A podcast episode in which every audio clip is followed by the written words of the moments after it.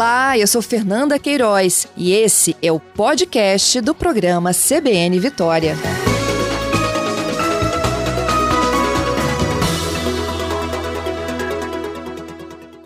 Meu bom dia, Pablo. Muito obrigada pela sua gentileza e pela participação aqui ao vivo. Bom dia, minha amiga Fernanda e os ouvintes da Rádio CBN. Bom, Pablo, a gente já trabalhava, né, algumas semanas, numa última entrevista do Instituto ao vivo aqui na CBN, com essa tendência de flexibilização, que era uma coisa que você já apontava nos estudos epidemiológicos, inclusive de quando a gente atingiria o chamado platô da pandemia da Covid-19 aqui no Espírito Santo. O que esses novos gráficos apresentam, então, em relação a essa doença no nosso estado? É, o Instituto Jones, né, reúne aí uma equipe é, interinstitucional e é, inter, é, multidisciplinar, interdisciplinar, Fernanda, é, com pesquisadores aí do campo da ciência de dados, matemática, estatística, geografia, né, epidemiologia, infectologia, é, pesquisadores aí da, da própria Secretaria de Saúde, Corpo de Bombeiros, Laboratório Central, da UFES, né, nossa Universidade Federal, é, e os técnicos do Instituto vêm acompanhando a pandemia desde o início aqui no Estado do Espírito Santo, com o objetivo de subsidiar informações, né, conhecimento científico para auxiliar o processo de tomar de decisão é, que vem aí sendo é, realizado né, pela, por toda a equipe de governo do Estado na gestão da pandemia aqui no Estado, sob a liderança do nosso governador Renato Casagrande. O Instituto Jones, é, ele agora é, hoje, né, foi publicada no final do dia de ontem, uma nota técnica, aonde os técnicos do Instituto desenvolveram a metodologia de acompanhar os casos ativos de pessoas infectadas pela Covid. É, esse estudo já está disponível para download aí no site do Instituto Jones, né? E ele traz um retrato bem preciso é, sobre o, o, a realidade da pandemia, né? Em, com um enfoque dos casos ativos, que são aqueles indivíduos que ainda podem transmitir a doença. Uhum. Então, se a gente olhar o gráfico de tendência dos casos ativos no estado do Espírito Santo, a gente alcançou a estabilidade de casos ativos é, aqui no estado no final de maio. Então, início de junho, o estado do Espírito Santo se encontrava aí num cenário de estabilização. É importante a gente destacar, Fernanda, que esses resultados que a gente está comentando, né, é, eles não, não devem ser comemorados, né, é, por conta de que a pandemia ela exige todo um esforço, desde o início da pandemia, né, os primeiros casos aqui no estado, tem todo um esforço para a gente conseguir frear o crescimento da curva de casos ativos, de óbitos, né, e de pessoas infectadas. Um esforço grande que envolveu aí a Secretaria de Saúde, toda a equipe de governo na ampliação dos leitos hospitalares, foram mais de 1.400 leitos né, disponibilizados para a população capixaba. Esse é um legado aí da pandemia que vai ficar pós-pandemia, né, reforçando o nosso sistema de saúde público. Além disso, é, teve um esforço em, em termos da, do distanciamento social. Lá na metade de março, né, o governo do estado estabeleceu a suspensão das aulas presenciais, restrição é, de atividades comerciais não essenciais, proibição de eventos festivos e aglomeração de pessoas no estado, é, e também um fator muito importante que os estudos científicos internacionais estão apontando, a sua eficácia é, para mitigar a, a, transmissão aí da pandemia, né, a disseminação de casos, é o uso da máscara. No final de abril, início de maio, foi decretado o uso obrigatório de máscaras aqui no estado. Então, olha o esforço tremendo que a sociedade capixaba, o governo do estado, os governos municipais vêm fazendo desde março. E somente em junho que a gente conseguiu essa estabilização de casos o crescimento de casos ativos ele é rápido. A pandemia ela tem um crescimento exponencial. Para estabilizar envolve muito esforço da sociedade e a redução de casos ativos ela é muito mais lenta do que o crescimento desses casos ativos. Então esses resultados demonstram que a gente está no caminho certo e deve redobrar essas ações para que a gente consiga suplantar aí à pandemia, né? É, tem um dado interessante que a gente observa também nessa análise dos casos ativos, é que é justamente também no mês de junho, por conta dessas ações realizadas, né, a gente passou a ter um número maior de indivíduos recuperados, pessoas que é, tiveram a, a, a, a COVID-19, COVID né, foram infectados pelo novo coronavírus e conseguiram é, vencer né, o vírus, né? Esses indivíduos adquirem uma imunidade. Isso está sendo estudado, né, essa questão da imunidade, se é um, uma imunidade permanente ou temporária. Mas durante um certo período de tempo, esses indivíduos eles impedem, né, bloqueiam a transmissão da doença. E isso vem aumentando. Hoje, no estado do Espírito Santo, a gente está aí com um número né, de casos confirmados aqui no estado de 66 mil 352 pessoas confirmadas com a Covid-19. Desse total, mais de 67% são indivíduos que alcançaram a cura. E isso também contribui para como um fator que vai diminuir a transmissão da doença. Essa aí, diferença, analisando... Pablo, desculpa, uhum. essa diferença de 30% são os que estão ativos ainda e os óbitos? Isso aí. Matematicamente, né, quando a gente faz a conta dos casos confirmados, né, e subtrai os recuperados, é, é, recuperados e os ativos, né, e, é, na verdade, na verdade é, recuperados e óbitos, né, aí a gente tem a conta dos ativos, né. Entendi. Casos confirmados é, total, né, você subtrai recuperados e óbitos, a gente tem o um número de ativos. E esse dado de ativo que a gente está trabalhando, é um, um dado, é uma informação de ativo estimada. Por conta de que essa informação de ativo demanda de uma alimentação do sistema nos 78 municípios do estado do Espírito Santo, um sistema de informação. Então, às vezes, quanto mais recente a gente tem o dado, é difícil a atualização desse dado em todos os municípios, em todas as regionais da saúde, né?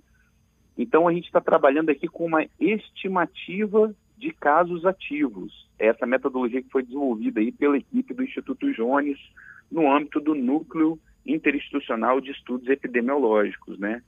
E por meio dessa metodologia, a gente conseguiu constatar que a nossa região metropolitana da Grande Vitória, os sete municípios aí que integram a nossa metrópole, né? É, desde o dia 24, 25 de maio, alcançaram a estabilidade. Isso na Grande Vitória. E o pico de casos ativos na Grande Vitória foi alcançado no dia 10 de junho. E a partir do dia 11 de junho, essa informação positiva, né, importante aí, demonstrando que a gente está conseguindo superar a pandemia, desde o dia 11 de junho, é, esse número de casos ativos estimados na Grande Vitória vem reduzindo. A Grande Vitória está tendo redução no número de casos ativos estimados, Fernanda. De casos ativos. Essa conta é feita quando a gente tem mais curados do que novos casos, é isso? Isso, a gente está tendo uma proporção de curados aumentando, né? E o número ativo de casos ativos vem reduzindo aí na Grande Vitória desde o dia 11 de junho. É, e aí, a redução, Fernanda, é uma redução lenta, né? Desde o dia 11, a gente vê uma redução bem mais lenta do que o período de aumento de casos, né? E a região metropolitana da Grande Vitória, a gente consegue entender isso por conta de que a pandemia chegou primeiro aqui na metrópole, né? Ficou concentrado no primeiro momento nos bairros nobres, num segundo momento se disseminou para as regiões de periferia da região metropolitana Grande Vitória, né? E, naturalmente, também você passa a ter um aumento de casos recuperados, de pessoas recuperadas. Na Grande Vitória também, as ações de isolamento, né? Elas começaram aí de forma mais intensa, o uso da máscara, né? A gente vê muito mais presente o uso da máscara facial na Grande Vitória, que começou lá no final de abril. São esses fatores que, em conjunto, permitem a gente analisar, né? É, essa redução na grande vitória é, que está contribuindo para a estabilização do estado do Espírito Santo. Então a gente pode dizer aí que a região metropolitana da Grande Vitória é, corroborando, inclusive, né, os dados da taxa de transmissão, que a gente conversou na, na nossa última entrevista, né, a Grande Vitória está com uma taxa de transmissão abaixo de 1, tá em 0,99, né, a, o, a taxa de transmissão na Grande Vitória. E aí, quando a gente vai analisar aí o, o, a taxa de ativos, o indicador de ativos é, estimados, apresenta redução. Então, comprova aí os nossos indicadores, né, de forma coerente, várias perspectivas estatísticas que a nossa região metropolitana da Grande Vitória iniciou um processo de redução de casos ativos. É uma tendência de redução constatada na região metropolitana da Grande Vitória. Agora, Eu analisando... você voltasse um pouquinho, a... volta aqui, a taxa de transmissão, é, esse uhum. dado de 0,99 é desta semana? É o dado mais atualizado aí pelo Núcleo de Estudos Epidemiológicos, que tem aí é, pesquisadores, matemáticos do, do, Departamento de Matemática da UFES, né, o professor Etereldes, o professor Fabiano, entre outros pesquisadores que compõem aí o núcleo, né, é, vem atualizando esse indicador semanalmente, né, de acordo com os dados extraídos lá do painel Covid, no dia 14 de julho, a taxa de transmissão na região metropolitana da Grande Vitória ficou em 0,99. É a primeira vez desde a pandemia que a gente desce do 1, não é isso? Isso aí, isso mesmo. Início de julho, né? Esse, dado aí é o dado referente do período de 26 de junho ao dia 3 de julho. No início de julho, né, até o dia 3 de julho, é, esse período aí está marcando o momento que a região metropolitana está conseguindo alcançar aí uma taxa de transmissão abaixo de 1. É muito próximo de 1, é o que a gente falou, não devemos comemorar. A gente tem que ter uma redução mais consistente, né, é, para poder pensar o um momento aí, né, de uma um, de avançar com um plano de convivência com a pandemia aqui na nossa região metropolitana.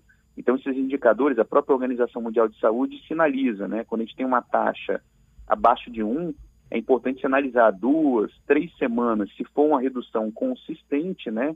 Isso daí possibilita você pensar em, é, em uma flexibilização né, de outras atividades. Vale a gente destacar também, Fernanda, que o estado do Espírito Santo foi um estado pioneiro, é um dos poucos estados que está conseguindo implementar um plano de convivência com a pandemia de forma equilibrada e gradual. Então, as atividades econômicas, algumas atividades né, que já estavam aí preparadas com todo o protocolo de segurança né, para ser retomadas as atividades, foram sendo retomadas ao longo aí do mês de junho, né, o mês de maio também, com uma segurança. Isso não impactou na taxa de transmissão, né, e está contribuindo aí para uma reativação da economia do Estado do Espírito Santo. A gente consegue ver aí uma melhora, né? Claro que ainda os indicadores são negativos na economia, e isso é, é observado no mundo todo, mas tem alguns indicadores econômicos, por exemplo, a geração de empregos formais está melhorando aqui no estado, a questão da atividade comercial também vem melhorando, porque aqui no estado a estratégia do estado é uma estratégia equilibrada e gradual com um plano de convivência com a pandemia. Diferente, por exemplo, do estado ah. do Rio de Janeiro, que a gente está uhum. observando, né? O Rio de Janeiro voltou tudo, muitas atividades ao mesmo tempo. A gente viu na semana passada o desastre que foi a abertura de bares e restaurantes naquele estado, né? Aglomeração de pessoas e tudo. Então, é, isso tem que ser muito bem pensado. O governo do estado vem dialogando com todos os segmentos aí sobre a liderança do nosso governador Renato Casagrande e tem conseguido é, acompanhar essa curva epidemiológica com equilíbrio, né, de forma gradual, com muito diálogo aí, garantindo aí a implementação de um plano de convivência com a pandemia. Isso na Grande o, Vitória, a gente está bem avançado.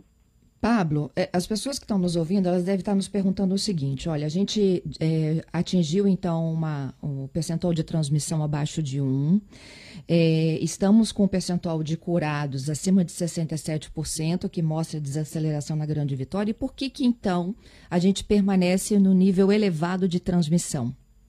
A gente pode estabelecer então, essa relação com o mapa da Covid? a gente, a gente pode, pode analisar. Aí é uma análise regional, né? A gente está olhando a região metropolitana Grande Vitória, porém, a taxa de transmissão do estado, Fernanda, de acordo com os dados apurados aí, né? até o dia 3 de julho, a taxa de transmissão do estado ainda está em 1,15. Ou seja, uhum. no estado do Espírito Santo, a nossa taxa de transmissão ainda está acima de 1. Por isso que os nossos casos ativos, né, na verdade tá, estão correlacionados isso, né, um fator acaba explicando o outro, um indicador explicando o outro, são complementares esses indicadores. Por isso que na, no estado do Espírito Santo a gente, ainda a gente não alcançou a redução de casos ativos. Está estável no estado do Espírito Santo. Por conta de que os municípios não metropolitanos apresentam uma taxa de transmissão ainda superior a 1.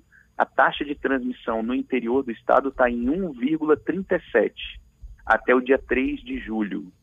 Ou seja, é uma taxa ainda superior a 1, e isso também explica é, ao mesmo tempo aí o cenário dos casos ativos, né, no interior. Enquanto o estado do Espírito Santo está estabilizado desde o final de maio, a região metropolitana vem reduzindo os casos ativos desde o dia 10, dia 11 de junho, reduzindo num ritmo lento, o interior do estado vem apresentando ainda aumento, crescimento dos casos ativos. Sim. até o dia é, 21 de junho, 22 de junho, era um crescimento um pouco mais acelerado. A partir do dia 23 de junho, o crescimento no interior está num ritmo menor, está desacelerando o crescimento de casos ativos no interior. É um dado que traz aí uma esperança também para o interior provavelmente os municípios não metropolitanos, nas próximas semanas, devem alcançar também uma estabilização. O que aconteceu aí na região metropolitana da Grande Vitória tende a acontecer nas próximas semanas, três a quatro semanas no interior. Só que no interior a gente tem diferenças regionais. Tem municípios que estão mais avançados na pandemia, estão bem próximos aí da estabilização, é, vou citar o caso aí de, de, Cachoeiro, né, que já vem desacelerando algum, alguns dias, né, esse crescimento, mas a gente tem municípios que ainda estão com crescimento ainda considerável de casos ativos, como por exemplo aquela região ali do Rio Doce, né, Colatina, Linhares, mais ao norte também São Mateus, são municípios polos que têm ainda uma densidade demográfica, áreas urbanas significativas que ainda tem uma transmissão da doença relevante, né? Então, é por isso que a gente tem que ter muita cautela, muita prudência ao analisar esses dados. O governo do estado vem acompanhando isso aí diariamente, né? A Secretaria de Saúde, o Centro de Comando e Controle instalado pelo governo do estado vem monitorando isso e fazendo toda a gestão da pandemia também com a, a contribuição, o trabalho protagonismo também dos nossos bombeiros, né? Que são autoridades aí na gestão de risco. Nosso mapa de risco, né? É, leva em consideração todas essas informações em prol da segurança e saúde da população capixaba, né? Para a gente passar por essa turbulência aí, né? É, da melhor forma possível, gerando o menor impacto possível para a população capixaba. Me permite fazer uma analogia, Fernanda? Sim, claro. É, a, a grande vitória é, é, permite a gente fazer essa analogia de forma mais direta, né? É, comparando com um alpinista, né? A hum. grande vitória, a região metropolitana da grande vitória, ela alcançou o topo, né? Na sua escalada aí dos casos ativos. E a gente não pode relaxar. Igual o alpinista, né? A gente tem que manter a nossa concentração da pandemia, né? uma responsabilidade compartilhada por parte da sociedade, né, de maneira geral, né, é, para que a gente consiga executar aí essa descida, né, desse grande desafio que é a pandemia de forma prudente. Então é a mesma forma o alpinista, quando ele chega no topo, ele redobra a sua atenção, né, da sua escalada, é, em termos de concentração, técnica, uhum. destreza, o psicológico da pessoa também conta muito, né, para efetuar a descida com sucesso, alcançando o seu objetivo, né. Então, a pandemia está demonstrando isso para o mundo, né. Os, a, as autoridades, os governos que vêm nessa base do diálogo, executando atividades equilibradas, a sociedade também fazendo a sua parte, os impactos na saúde, os impactos econômicos, eles tendem a ser mitigados. Não tem como a gente falar que existe um país no mundo que não teve impacto econômico nem impacto na saúde com a pandemia. Todo mundo está sofrendo com a pandemia. E a gente tem que usar muito aí dessa prudência para reduzir esses impactos. E é o que a gente está vendo aqui no estado nesse atual momento da nossa curva epidemiológica. Queria te agradecer, viu, Pablo, pela gentileza e por dar essas informações aqui ao vivo, já abrindo o programa com essas boas notícias aí. Não dá para comemorar, mas a gente já consegue enxergar a luz no fim do túnel. É isso aí, Fernanda. A gente, é, é, é algumas semanas atrás ainda a gente não tinha essa perspectiva e agora a gente começa a ver essa luz no fim do túnel e a gente conta com esse sentimento do capixaba, da responsabilidade compartilhada para a gente suplantar esse grande desafio que é a pandemia da Covid-19. Obrigado pela atenção e o Instituto Jones se coloca à disposição aí da CBN é, para trazer mais informações. Espera trazer mais informações positivas aí ao longo das próximas semanas. Eu que te agradeço.